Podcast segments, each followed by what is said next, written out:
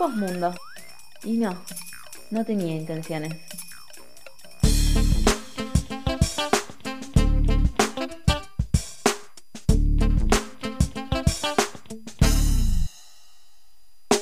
Entonces vos abrís la cáscara del huevo, le sacás la parte amarilla, agarrás lo que te queda de la parte blanca, lo pones en el platito ese que tenías, agarrás la cáscara de melón y la hervís en conjunto con lo amarillo. Y así te queda listo. Riquísimo. Sí. Y después de eso que le puedes poner ron, Coñac arriba. coñac, Sí. de una. Me encanta que ya hemos pensado en coñac y ron. Pero es que sí, son muy buenas. O sea, es una muy buena base. El huevito. Sí, de una. Un sour.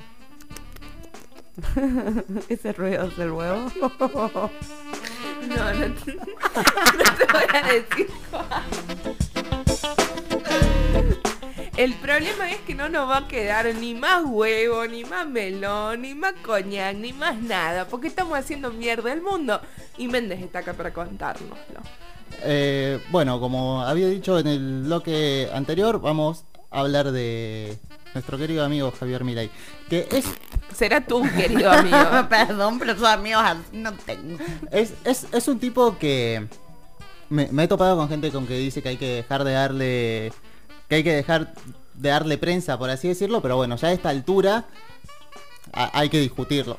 A- Había que dejarle de darle prensa hace un año, un año y medio, y en este momento hay que sentarse y discutir el chabón. Ahora que tiene prensa hay Sí. que desarmar todo lo que está diciendo. Claro, claro, el momento para dejar de darle prensa ya pasó, ya se la dieron. Ahora, es, Claro. can- ahora es candidato y es tercera fuerza en Cava. Ah, Eh, pero bueno, para poner contexto, el miércoles pasado, en el programa A Dos Voces de TN, se hizo un, debate eh, entre candidatas y candidatos de, de Cava eh, para las próximas elecciones legislativas.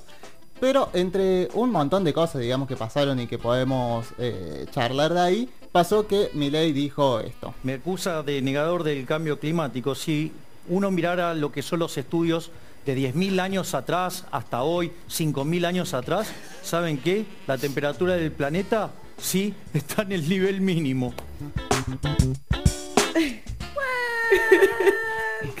Bueno, eh, automáticamente después de esto también habló del concepto de infectadura, que, bueno, recuerden esa, eh, esa noción de que un grupo de infectólogos e infectólogas nos encerraron en nuestras casas, hicieron lo que quisieron con nuestras vidas.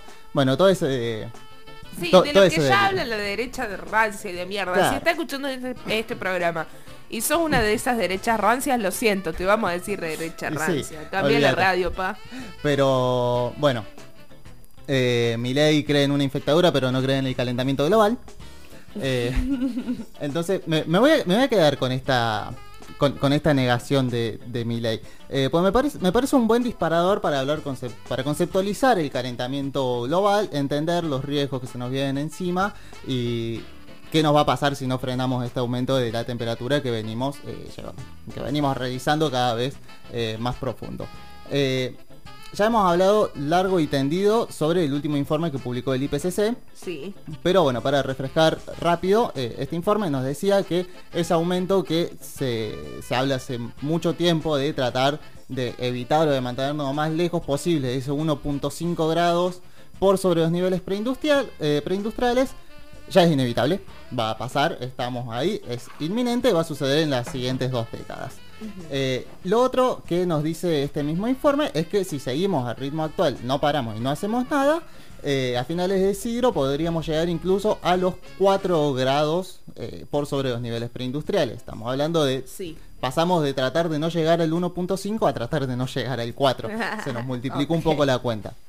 Es como Eh. cuando en la facultad esperás llegar al 8 y después empezás a querer llegar al 4. Claro, Al una cosa, una cosa así. Eh, pero bueno, este, este último informe en el que hablamos es el sexto informe que publica el IPCC. Y en este último participaron 234 expertos y expertas de 66 países y se realizó en base a 14.000 artículos y referencias publicadas, digamos, al respecto del calentamiento global. Entonces, no hay una fuente más certera y con más referencias que el IPCC para hablar de lo que es el calentamiento global. Y bueno, el propio IPCC nos decía hace unos años en el informe anterior que si llegábamos a superar este límite de 1.5, al cual ya es inminente que vamos a alcanzar, eh, lo que vendría sería un mayor incremento de calor extremo, mayor incremento de lluvias torrenciales y de las probabilidades de sequías. O sea, se, se polarizaría la- los lugares que, en los que hay lluvias torrenciales y los lugares en donde hay sequías muy profundas. Eh, lo cual, bueno, se traduce en problemas de producción de alimento que afectaría principalmente al Mediterráneo y a Latinoamérica. Además de problemas de salud, suministro de agua, crecimiento económico. Bueno, esto es a lo que vamos. Sí. Porque esto sucede a partir de subir, eh, de estar por encima del 1.5 grados, que vamos a llegar al menos de acá al 2050.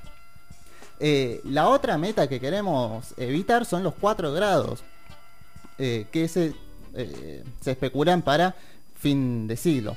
Eh, las consecuencias que dice el IPCC que puede traer son inundaciones de las ciudades costeras, eh, por el aumento de- del nivel del mar, mayor riesgo para la producción de alimentos, por esto mismo que comentábamos antes, que se traduce en desnutrición, malnutrición, zonas áridas más áridas, zonas húmedas más húmedas, eh, escasez de agua, aumento de tormentas potentes como ciclones, pérdida de biodiversidad, pérdida de arrecifes de coral, bueno, un montón de consecuencias horribles a la que nos lleva el calentamiento global. Eh, no tenemos un escenario bonito en el futuro, digamos, ya no lo tenemos bonito porque vamos a llegar al 1.5, pero se nos puede hacer todavía mucho peor si llegamos a este Al a, a estos cuatro a finales de siglo. Entonces, eh, como decía al principio, dejar de darle identidad a mi ley es algo que si lo hacemos ahora, bueno, bienvenido sea.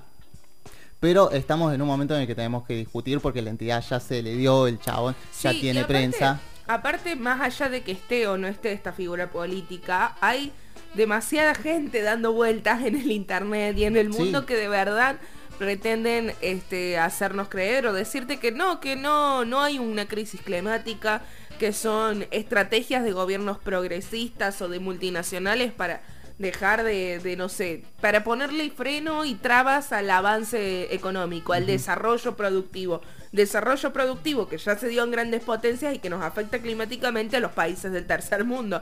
Entonces es, es demasiado estúpido decir, bueno, no le demos prensa a mi ley. De una, no le demos prensa, pero tampoco creamos este, que esto se acabó acá. Claro, eh, pero el tema, reducir el... Creo que es importante reducir los espacios que se dan a mi ley, tanto en medios de comunicación, en actividades sociales, pero principalmente hay que reducírselo en política, porque esa persona tomando decisiones es un peligro. Bueno, Eh, esa hay un montón más, ¿no? Sí, sí, sí. Hay, hay algún grupo de negacionistas por ahí también. Pero bueno, con respecto precisamente a lo que dijo Milei, esto de que estamos en las temperaturas más bajas de la historia, eh, no hace falta hur- hurgar demasiado para encontrar referencias que no es así. Digamos. Las investigaciones más precisas sobre el calentamiento global empiezan en 1850, en la post-revolución industrial, por eso se habla de los niveles preindustriales. Sí. Eh, a partir de 1850 se empiezan a hacer estudios reales de, el- de, la temperatura media global y se puede ver cómo empiezan a ver sus primeros picos en esa época, en la década de 1870 se ve un pico alto, pero no es hasta la década de 1930 donde realmente el aumento es exponencial en la temperatura media global, llegando a donde estamos hoy, que es por arriba del 1.2 grados, con un futuro ahí cercano del 1.5. Eh, entonces, con ver una estadística de, la, de las temperaturas de los últimos 200 años, ya ves que la temperatura es una cosa que viene aumentando un montón. Eh, pero bueno, Milei lo que habla en ese audio, habla de hace 10.000 años, hace 5.000 años, una cosa donde las comparaciones ya son más complicadas. Sobre todo pues si tenemos en cuenta, vamos a poner el número ese de los 10.000 años que dice Milei, hace 10.000 años el mundo salía de la última glaciaci- glaciación, que es la glaciación World. Es decir, la última edad de hielo. Estamos en una etapa postglacial, entonces es común que haya un aumento de la temperatura. El problema es que la, actividad que estamos teniendo, la actividad industrial, eh, está generando una aceleración de ese aumento de la temperatura. Eh, una aceleración dañina y peligrosa. Pero para seguir hablando así de, periodos largos y de grandes épocas, como le gusta a Milei, eh, hay un dato que a mí me pareció muy claro y que tiene que ver con el aumento del nivel del mar. Porque hace 3.000 años el nivel del mar aumentaba de forma constante entre 0,1 milímetros y 0,2 milímetros por año. Hacia hasta el 1900, o sea, 2900 años después, el nivel del mar ya aumentaba entre 1 milímetro y 2 milímetros por año. O sea, se- en 2900 años pasó de 0,1 a 1. Pero de 1900, de 1900 a 1990, es decir, en 90 años, pasó del 1 al 3,1. En 90 años se triplicó eso. Y bueno, estamos hablando de un periodo en el que hubo guerras mundiales, en el que hubo hiperindustrialización, eh, explotación hidrocarburífera, eh, Guerra Fría y un, y un montón de cosas que hizo la humanidad eh, que son las que han tenido el, el impacto en la atmósfera generando este, este calentamiento global. Entonces, ¿por qué hablo de la- el, el nivel de- del mar? Porque bueno, el nivel del mar aumenta cuando se derriten los glaciares y los glaciares sí. se derriten por calor, gente. Es así, no, no, hay, no hay otra forma. Entonces, eh, es un hecho que el calentamiento global existe. Me, me indigna mucho cuando lo niegan. La verdad me indigna mucho. Entonces, eh, bueno, lamentablemente son personas que ya están teniendo entidad y son personas a las que, bueno, tenemos que sentarnos y discutirlo. Yo preferiría no nombrarlo, pero está ahí, está en todos lados y si no lo, si no lo discutimos, él sigue monologueando, así que acá hacemos Bien. un espacio de batalla también para eso. Entonces, ¿hemos sobrevivido a los negacionistas del cambio climático? Sí, a la propia humanidad como cada vez. Ah,